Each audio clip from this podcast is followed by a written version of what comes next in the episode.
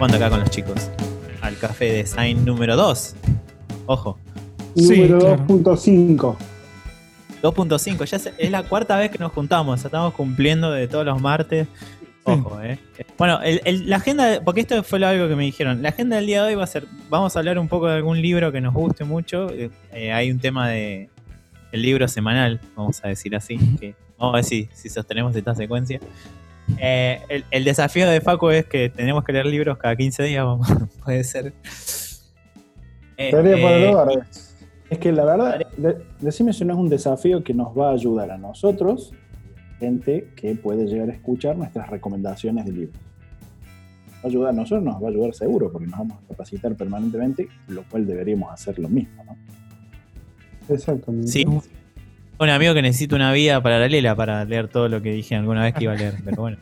este, no, parte iba a ser de hablar un poco de eh, también de algo que me propusieron era de cuando tenés que hacer una funcionalidad nueva a un producto, digamos, cómo, cómo la llevas adelante, cómo la, cómo la pensás o qué cosas se tienen en cuenta. Así que de eso va a ir un poco el, tema del día de hoy. Ah, Empezamos por dos libros, Claro, si se tienen que suscribir, activan la campana, escuchan por eh, Spotify y todo eso, todas esas cosas. Libros que no quiero hablar. Yo, que no. Bueno, yo les, tengo uno que estoy que empecé a leer hace unos 25 años. No, hace un tiempito que empecé a leer uno que se llama Think First. Después voy a poner el link abajo. Es del autor que se llama Joe Natoli, que es un UX con mucha experiencia y que brinda muchos cursos. Eh, tiene montón de canales donde cuenta sus cosas y bueno, y el libro trata un poco de su experiencia de cómo llevar a cabo un proyecto. Ya cuando lo termine de leer voy a hacer un, review un poco más entera y prometo terminar de leerlo para la semana que viene. Bueno, vamos a ver. Este, mm, Vos, Nico, vos que atrás tenés una biblioteca, así que te mandás al Sí, pero, pero la mitad no he leído, o, perdón, o sea, tengo, tengo como un pequeño toque y es que me gusta empezar libros, pero después no los termino, así que tengo como 10 ahí empezados y no, y no terminados. Pero estaba tratando de buscar el link mientras hablaba Facu porque no hice mi tarea, em, al contrario de vos. Estos libros que salieron hace ya muchos años, que se llaman The Manual, es una colección de cuatro Em, esto los podías, los comprabas online y, te los mandaban a tu casa. No es un libro en sí de, un autor específico, sino que es un libro con historias de distintos, qué sé yo, personalidades del mundo del diseño y desarrollo y demás. Y mm, cada historia tiene, tiene una ilustración también, llamado un ilustrador muy copado, para que les ilustrara la, la historia. Entonces tenés ahí texto, ilustración y están buenísimos. Son cuatro. Por supuesto, orientadísimos al diseño, a la, programación y demás. Ahora esos libros están gratis online porque mm, el, pibe que, los, que creó esta compañía y que producía estos libros era el mismo que, mm, no me acuerdo el nombre, pero es que organizaba es el Soxo Fest, XO, Y, mm, y nada, sí, sí, Besito, Besito Fest, un chabón muy, muy atinado, muy buena onda. Em, y nada, estos libros los dejaron de, imprimir, los dejaron de hacer, pero eh, el tipo decidió subirlos online, así que están online para leer. Son cuatro tomos. También voy a dejar en la descripción el, link. ¿Por qué están buenísimos? Porque cuentan cosas a veces mundanas, experiencias muy personales, pero de gente muy atinada, muy bien escritos también, con ilustraciones bellísimas y y nada, es como ahora que están gratis, más motivos todavía. Es como si cada libro fuera un rejunte de 10 posts de Medium, pero bien escritos, bien ilustrados, con muy buena data. Después de cada, de cada historia, digamos, tenés como una parte de, se llama, es como una especie de aprendizaje que, que deja esa historia, está, está, buenísimo. Tiene un formato retro de libro, em, sí, de, de, los que leíamos en infancia, a dos tintas, amarillo y negro, azul y negro, rojo y negro, eh, verde y negro, que es el último, son cuatro. Así que están, están recopados. No puedo decir se trata de esto porque son, de nuevo, un montón de historias distintas, creo que son seis o siete por, por libro, pero están buenísimas. Hay autores como Frank no sé, nunca sé si se pronuncia Quimero o Chimero, supongo que es Quimero, eh, eh, Josh Brewer, Ethan Marcott, no sé, hay un montón de, pibes que, la mueven mucho en el mundo del diseño. Así que nada, recomendadísimo. vamos a dejar el link con los libros gratis para leer. Bueno, anda, a mí siempre me dijeron no tenés que decir gratis, sino que tenés que, como lo tenés que decir de otra forma. Pero bueno, no sé, qué sé yo. En el fondo son gratis. No, sí, es verdad. Además, no es que sea gratis porque ya no cuesta, es, como lo subieron de, manera. Nada, están online los libros para leer. Claro. Yo voy, a, eh, recomendar uno. Viste que no tenía, había dicho hoy que no tenía. Quería eh, subir nada. Esa chica. Acá, lo, tengo, mira. Tengo acá el librito. 300 cosas que he aprendido como diseñador y desarrollador y director creativo. Es un manual de creatividad digital. No es un libro de lectura de, una historia, sino como que el, tipo pone frases de lo que ha aprendido cuando ha trabajado con diseñadores y con desarrolladores dentro de diferentes proyectos y cosas que le han pasado y que por ahí te pueden identificar que te, puede, que te pasa hoy en el día a día. Está muy, muy bueno porque dices, uy, esto me pasó, te dicen, mira, yo lo, vi y lo pude ver de esta forma y lo solucioné de tal otra. Está bastante interesante. Abajo voy a poner el link de. Lo compré por Burro Repository. Se puede leer. Ah, Burro Repository, sí, está, bueno. Sí, sí, Y lo empecé a leer, pero voy despacito a paso tortuga, porque cada. Este. Mm, el que tengo para recomendar es un viejo conocido, pero lo recomiendo mucho no es tanto de lectura, sino que es más de me gusta porque es práctico. Entonces, a mí si el libro no es tipo no tiene ejercicios, como que a veces me, cuesta ponerme a leer, a no ser que no sea tipo, no sé, de ficción o algo por el eh, pero es Atomic Design, que es de Brad Frost. Este, no sé si hay alguno de los chicos con los que yo di clases en Acámica, pero les quemo el cerebro yo a los chicos con este libro. Este, me parece que está buenísimo. Básicamente explica la metodología de Brad Frost que encontró para, cómo armar sistemas de diseño orientados a, productos digitales. Este, diría que es casi un paso a paso. Eh, me gusta que hace un cruce entre el mundo de, del cruza el concepto de química y de los elementos químicos y de esa forma te enseña cómo, cómo vos tenés que estructurar tus elementos para que puedan escalar sin importar el dispositivo. Entonces te dice, bueno, este, los átomos son estos, las moléculas son estos, los organismos son estos. De esa forma te ayuda a que vos penses en sistema, que no importa si la página web es desktop, es tablet, es, el celu.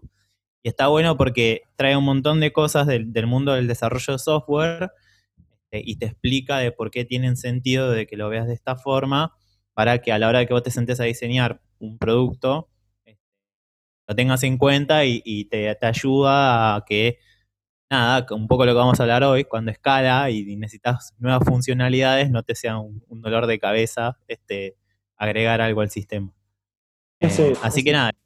Ese libro es casi como un, manual que hay que leer sí o sí porque es muy, muy útil. Sí, este, no, eh, yo creo que en mi caso fue no un game changer, pero sí fue algo como que hizo como cierto clic sobre todo es un libro que tiene 2014, 2013, por ahí no me acuerdo cuándo es el libro, que no es tan, no es tan viejo, es cuando fue el auge de, este de, las aplicaciones móviles, y entonces de ahí que, surge el libro. Tampoco es nada nuevo, o sea, cualquiera que, hizo diseño editorial, en algún momento se tuvo que hacer un sistema de diseño porque si no morías, este, o el famoso manual de marca, pero digo, este, y está bueno el cruce que hace entre el, entre el mundo de la química, el desarrollo de software y el diseño gráfico. Entonces está bueno. Además, tiene como es muy paso a paso y, sirve, sirve un montón. Por ahí si estás arrancando, es un libro que, que sí, como dice Facu, para mí es el, tenés que leerlo. O sea, te va a ayudar mucho. Después hay mucha gente que está haciendo cursos de Atomic Design que yo, pero bueno. Sí. Em, lo, lo, bueno también de ese, el libro es eh, decir que también está para leer online. Si lo puedes comprar o también lo puedes leer de manera online. Siempre quise Así que si alguien me lo quiere regalar porque lo consiguió, es muy difícil de conseguir porque si es una tirada baja de, libros físicos, entonces hay muy pocos disponibles. Está en ebook o lo puedes leer online en la página que es atomic-design.com, creo. Este, pero siempre lo quise tener ahí físico como a modo de, no sé, reliquia de cosas. Mirá, tengo ¿No les pasa eso un poco que los libros, eh, los físicos, a modo de reliquia, como decís? Este, a mí me encantaría tener un montón, pero son más eh, prácticos o más fáciles. El ebook, hacer anotaciones en la tablet o lo que fuera, pero es una gran cantidad más para conseguir y, digamos, para hacerlos. De, casa y, ve ahí, los, mirá, tenés Atomic Design, y como, sí, ¿a quién le importa? Nadie va a venir a mi casa a decir eso. Pero bueno. Tener un fondo como el de Nico, pero bueno. claro, claro, de claro, de libros que no, de libros que no lees y de discos que no, que no escuchás. No escuchaste nunca. Ahí tiene uno de Britney Spears por ahí, debe tener algo por ahí escondido. No, perdón, disculpa.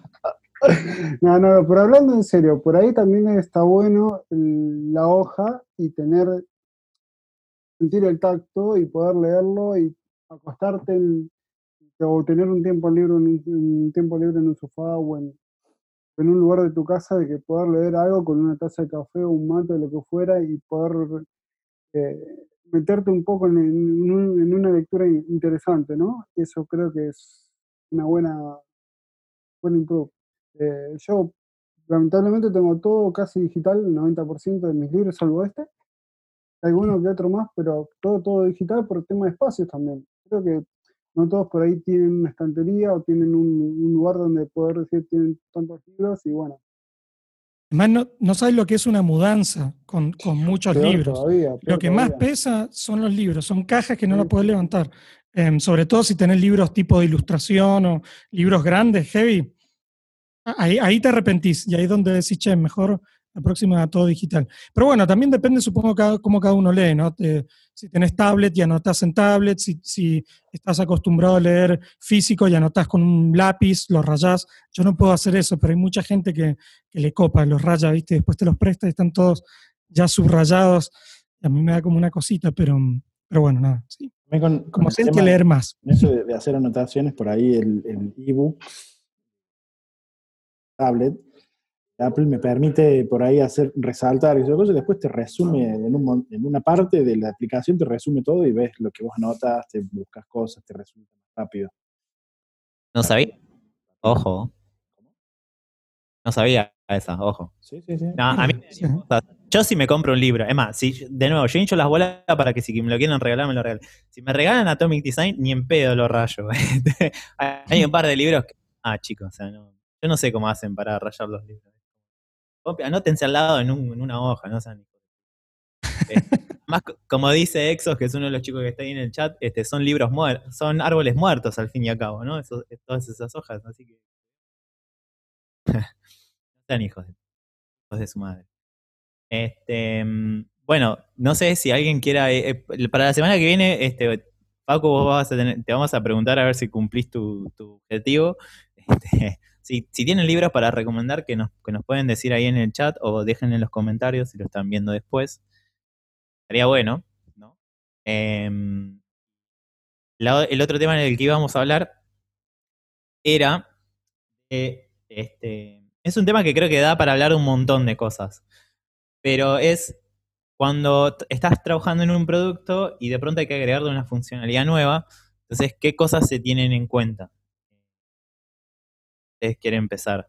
Eh, a mí me gustaría saber en serio un poco cómo fue el proceso ese del Dark Theme que, mencionaste, Facu, para lo que estás haciendo vos. Y también me gustaría conocer un poco más de adentro cómo es en Sketch eso. Igual ya contaste un poco en algún que otro capítulo, creo que en el piloto habías mencionado algo de que sos de mirar mucho la comunidad y ver, que, ver qué te dicen, qué, qué te proponen. Así que por ahí, bueno, se nos fue Facu. se asustó, le dio pánico escénico. Este, me di vuelta para solucionar unos temas. Ver, un poco cómo es. Y también eh, me interesa el punto de vista por ahí de Luis. es como, yo pensaba y digo, claro, Luis labura freelance. Debe ser todo un desafío, ¿no? Cuando de pronto estás freelance y tenés que meterte a un producto a, a hacer algo nuevo que no tenés que conocer, como el proceso debe ser medio raro. Tener todo un poco. Paso la pelota, Luis. Tenés, todo un poco. A ver, cuando es, eh, si empezás un, un proyecto de cero, pues más o menos liderar un poco cómo hacer el proceso. Generalmente cuando estás freelance, más o menos te tenés que ir adaptando un poquito a cómo viene trabajando otra empresa, porque siempre cada uno tiene su librito, su manual de cómo viene elaborando y te tenés que ir adaptando, pero tratando de ponerte un impronta y lo que vos te convenga hacer y te haga más fácil hacer para poder hacer un future nuevo. Pues a ver, hay proyectos que ya están empezados, que tenés que seguir, tenés que verlo, analizarlo, examinarlo, ver los pros, ver los en contra, ver lo que se puede mejorar, ver lo que no se puede mejorar. Y en base a eso, a partir de un planificar un roadmap eh, nuevo. Eso es más que nada cuando uno es freelance y también cuando estás en una empresa. Creo que también planificas todo.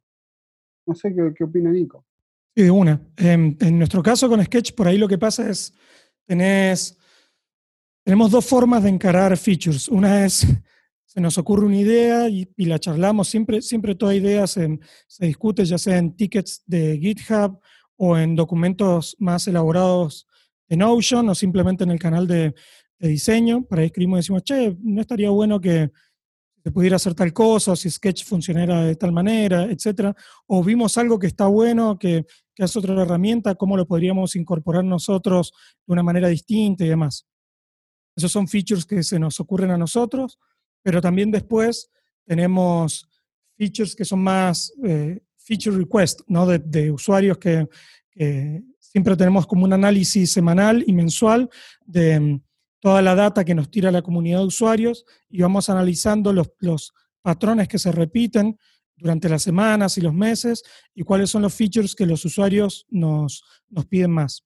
Entonces, Claro, claro. Ahí tenés que analizar y decir, bueno, ok, sí, eh, eh, el usuario quiere que Sketch esté para Windows. Sí, bueno, pero es inviable en estos momentos.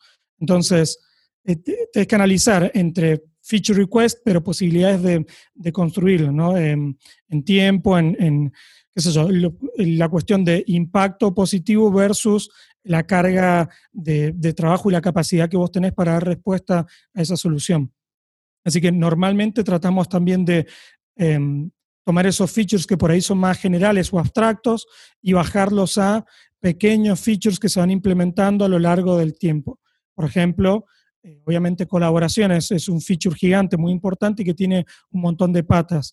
Entonces, tenés que partirlo en distintas etapas y en distintos lo que llamamos squads en Sketch, que son grupos chicos de, personas que laburan un, en cierta cantidad de sprints para alargar ese feature.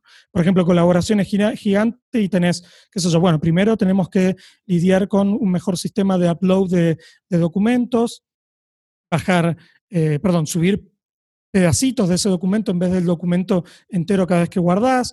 Después tenés que meter una forma de que los comentarios que haces dentro de, eh, en la parte web de Sketch o en, la aplicación de Mac tengan una sincronización y una comunicación entre ellos y que se puedan eh, mostrar en ambas plataformas, etc. Y después tenés que ver cómo eh, trabajas con versiones dentro de, de, la app al mismo tiempo.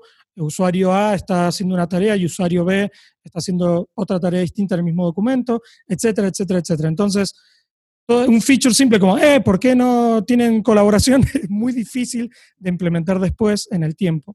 Em, También obviamente. Eh, ahora freelance, por ahí me toca productos que me tocan hacer dos o tres versiones y en base a eso lanzar una final que va a ser debido a la versión 1, 2 y 3 que se hacen un mix, porque siempre tenés el feature 1 con la funcionalidad 2 haces una mezcla de todo junto, tenés que también mergear, como dice Nico, hacer ticket por un lado, ticket del otro, después tenés que hacer testing de prueba, que eso realmente funcione, que no tenga feedback. El testing, hagan test, chicos. Oh, nada, hagan test. Hagan test. Pero bueno, como, como para resumir un proceso, un feature chiquito, el ciclo sería, tenemos research, que, que entra así como input, em, se forma el squad, tenemos algunas lo que se llaman em, los features que nosotros asumimos que son los que, los que deberían entrar, los pequeños, digamos, interacciones o tareas que el usuario quiere hacer con ese feature. Con el research lo comparamos y decimos, sí, esto estaba bien, lo que pensamos es lo correcto, ¿no? Etcétera. Y luego hacemos como pequeños procesos de, iteración. Eh, elaboramos low-fi. Siempre, siempre en Sketch se ha trabajado mucho super hi-fi. Si lo que, el diseño que muestra el usuario, eh, perdón, el diseñador, es como, como, va a salir. Perfecto, pixel perfect, todo perfecto, iconitos perfectos. Y ahora decidimos bajar un cambio porque tenemos eh, release más cortos, con más features. Entonces necesitamos empezar a, testear más low-fi en estados. Eh, más antes digamos, en el proceso. Entonces hay como varios ciclos de diseño corto, se empieza a implementar, se hace una ronda de testing eh, y así. Eso, eso va puliéndose y volviendo en círculo hasta que lanzamos la versión final, que normalmente suele ser el feature general es como un scope, es una versión 1, y después hay una versión 2, y después el resto de los tickets que quedan como de cosas para pulir. Viste, che, este icono estaría bueno que lo cambiemos, ya van a una parte de backlog que a veces lo toma el, un team que se dedica a hacer tareas base, es decir, todas aquellas tareas que quedaron fuera del feature, que son tareas mínimas o, pulir un poquito tal cosa, un icono, etcétera, etcétera. Más o menos, no sé si se entiende. Sí, pero qué lío. O sea, y eso que Sketch es solo para Mac. No me quiero imaginar si fuese multiplataforma. Es, un lío, claro. O sea, este, por ahí uno se piensa agregar una nueva funcionalidad a un software es como, eh, sí, te pido, eh. Claro, ¿por qué no la agregás si tal otro tiene, o no sé, es un mundo, es un mundo. También cuando, hablar de... cuando diseñas una aplicación mobile también te pasa exactamente lo mismo. Vos tenés también ver cómo lo estás desarrollando, qué tecnologías usás.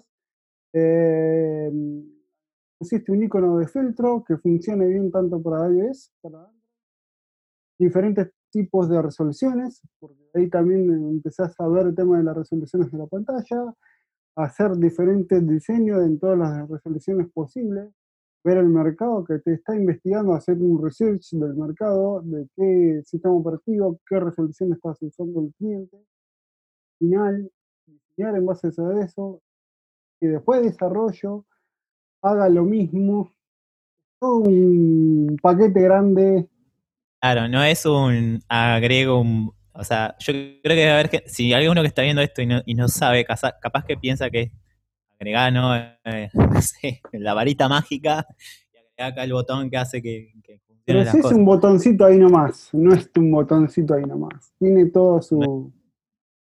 Este, como imagino que debe haber sido un che, necesito que ahora el software se vea a la noche, ¿o no, Facu? ¿Cómo, fue, ¿cómo fue la historia? ¿Cómo? ¿Está terminado eso o no? No. No. no, eh, a ver. Y con esa cara para el 2022 más o menos el tema, el tema fue así. La aplicación eh, es una aplicación eh, de, agricultura de precisión de la empresa Belardo Cufia y que ya tiene un par de años o un poquito más de haber estado en la calle, en la versión 1. En la calle no, en, en el campo. La versión 1 em, tenía el modo día con un tema claro y el modo noche, un tema oscuro. Se los llamaba así porque claramente estaban pensados para utilizar de esa manera. Eh, cuando yo me incorporo, empezamos a trabajar en, la versión día, digamos, o la versión clara. Hubo que armar, siempre yo tuve que entender muchísimo de, las, de los requerimientos que ellos tenían para tratar de, incorporar el diseño a lo que ya estaba hecho, mejorarlo y mejorar la funcionalidad de una versión 1.5. Eh, em, dio en el medio fue que yo fui aprendiendo muchas de las funcionalidades al mismo tiempo que iba tratando de diseñarlas y eh, luego de haber pasado un tiempo de, haber hecho esto fue cuando, bueno, se puso una meta para febrero del 20, del, pasó hace poquito, del 2020, donde se iba a presentar al público, a la prensa, el, rollo. Se presentó, digamos, bien para diseñarlo y todas las, funcionalidades en, modo de testeo, funcionando bien con cosas para ajustar claramente. El tema es que a partir de ese momento hubo que eh, rediseñar la versión oscura, o el tema, tema oscuro, el, modo noche, que se internamente, Eh, y para eso tuve que reacomodar y aprender muchas cosas. Estuve viendo muchísimos eh, documentos y leyendo mucho sobre cómo las diferentes empresas o los sistemas de diseño manejan esto. se había basado en un principio mucho en material design, lo que me permitió también tomar muchos de los guidelines de material design para transformar el modo día al modo noche y, cambió mucho, cambiaba mucho forma de los contrastes, eh, las sombras, que en el modo noche no hay sombras, y cómo ver esa profundidad que se, que se empieza a trabajar. Y eso, al, al implementar eso, me permitió también volver al modo día y simplificar muchas cosas que se habían trabajado en un principio en estos lineamientos. Em, entonces fue como, bueno, y está haciendo todavía, que estamos ahora trabajando casi en un 60% de la aplicación, modo noche, para trabajar esto básicamente, es decir, ordenar el modo día, pasar al modo noche y luego ver esas mejoras que aplicamos en el modo noche por los guidelines aplicarlas de nuevo en el modo día. Eh, es bastante complejo, pero está muy bueno. Y siempre hemos hablado entre nosotros también de cómo las herramientas que utilizamos a veces te facilitan o no ese tipo de, organización para poder llevar a cabo la tarea un poco más rápido y un poco más ordenada. Eh, que falta mucho para encontrar una herramienta que, que te ayude a hacer todo esto perfecto, pero eh, no deja de ser complejo el hecho de eh, entender cada uno de los, de los requerimientos de cada uno de los modos, ¿no? de los temas, del modo, del modo noche o el tema. Bastante complejo y, da para largo también. Por ahí lo podemos ir hablando más adelante cuando. o sea, no, no, es que hay alguna cosa que no pasa, sino que directamente lo que, lo que, debe, lo que funciona de día debe funcionar de noche, porque el caso de uso es que e, ese programa se usa arriba de un tractor en el campo a la noche. Eh, hay periodos de campo donde muchas veces están 24 horas y lo que cambian es el operario y la máquina sigue. sigue el, proceso de. Entonces se usa las 24 horas y tiene ¿Cómo hace? Este, hola, hola ahí a los, a los niños. Eh, Sí, el, primero que, el que propuso esto del Dark Sim fue Apple, ¿no? Que sacó ahí con el, con el 10, con el iPhone 10, que ya venía con el Dark Mode, ¿o no? Ya venía, salió. Mm, yo creo que venía de antes el tema del Dark Mode. Salió oficialmente en. Alto contraste. Claro, un par de. salió un par de versiones atrás de, macOS. De hecho, Sketch en la versión 53, que fue justo apenas yo entré a trabajar, la versión que salió en septiembre, octubre de 2018, fue la versión con Dark Mode, justo cuando Apple lanzó la versión de sistema operativo. Em, fue, un tema, de hecho, mi primera tarea consistió en revisar el Dark Mode, estaban muy contentos con, habían tomado mucho la, la data que les tiraba Apple, pero del sistema operativo de macOS, pero no estaban muy contentos con algunos contrastes y demás. Y era un tema cambiar todo. Decimos al final no cambiarlo y dejarlo como estaba. Por ejemplo, los iconos del toolbar, del toolbar de arriba, em, eran, siempre han sido de color y en dark mode los dejaron en, escala de grises porque era muy complicado buscar un color que tuviera buen contraste con la, barra, el toolbar nativo de macOS que es muy gris, no es negro.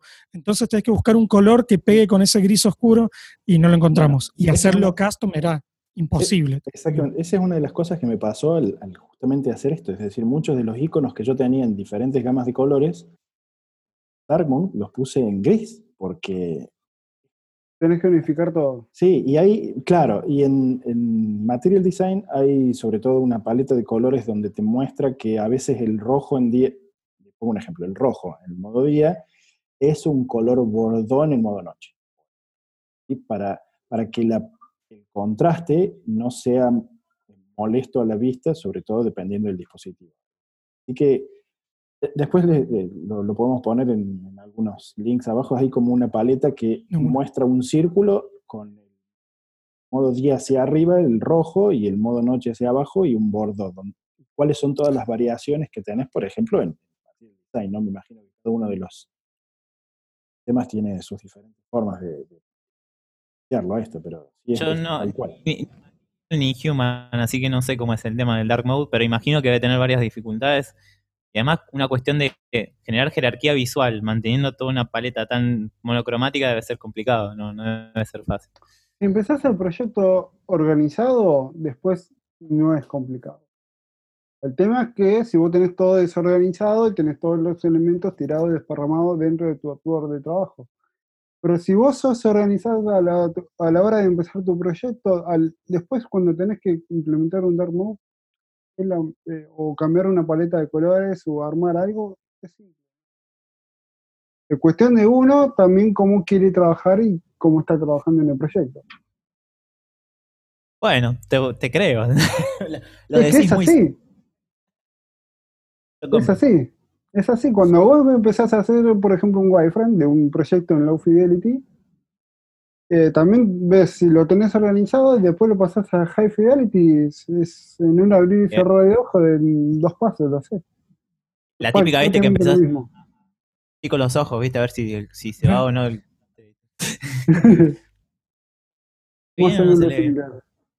Este, no, este, yo lo que quería agregar a todo esto que estuvieron diciendo es que em, para mí hay algo que depende mucho, o sea, en un producto depende un montón, pero hay algo que es clave que nunca se tiene que perder de foco, que también lo dijimos la, otra vez, así que vayan a ver el video anterior, es em, de que tiene que cumplir el objetivo esa funcionalidad nueva que se quiere agregar. Entonces, si hay una funcionalidad, es como que debería funcionar y debería tener un porqué atrás esa funcionalidad.